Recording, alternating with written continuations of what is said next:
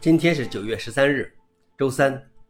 本期是硬核观察第一千一百二十三期，我是主持人你和老王。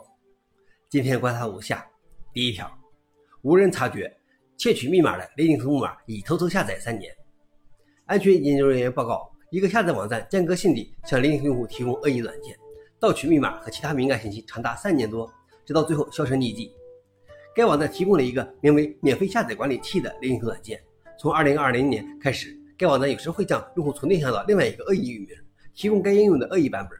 它会在目标设备上安装后门，该后门会窃取包括系统信息、浏览历史、保存密码、加密货币钱包文件以及云服务凭证等信息。这个恶意存定向于二零二二年结束，原因不明。消息来源：阿斯泰克尼卡。老王点评：与 Windows 相比，另一个恶意软件很少被发现，这往往让人们更加掉以轻心。现在检查一下你的另一个桌面，或许为时不晚。第二条是，谷歌称它的搜索引擎是最好的。在周二开庭的谷歌反垄断诉讼案上，司法部和来自美国各州和地区的五十二位总检察长指控谷歌支付数十亿美元，以换取被设置为手机和网络浏览器的默认搜索引擎，从而违法维持其垄断地位。法官称，谷歌至少在2010年就已经成为垄断企业，如今控制着超过百分之八十九的在线搜索市场。谷歌的律师表示，人们选择谷歌作为浏览器和智能手机的默认搜索引擎，是因为谷歌为他们带来了价值，而不是他们不得不使用谷歌。并举例，微软在 Windows 上的默认搜索引擎是 Bing，但用户切换到谷歌是因为它是搜索市场上更好的产品。而且，谷歌的律师表示，Safari 和 Firefox 通过默认搜索引擎交易换取收入分成，帮助了他们的创新。消息来源：彭博社。老王点评：谷歌是不是最好的，和它是不是非法维持垄断没有关系。让我们看看这起新时代的 IT 巨头垄断案将如何走向。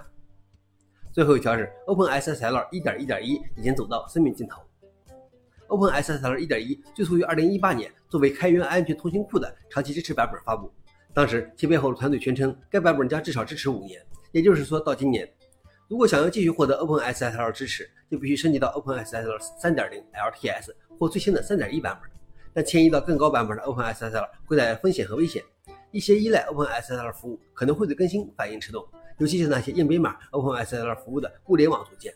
实际上，企业宁可花钱让 OpenSSL 维护者和作者继续使用发霉的旧代码，比如可以购买一份针对企业的价值五万美元的年度支持合同。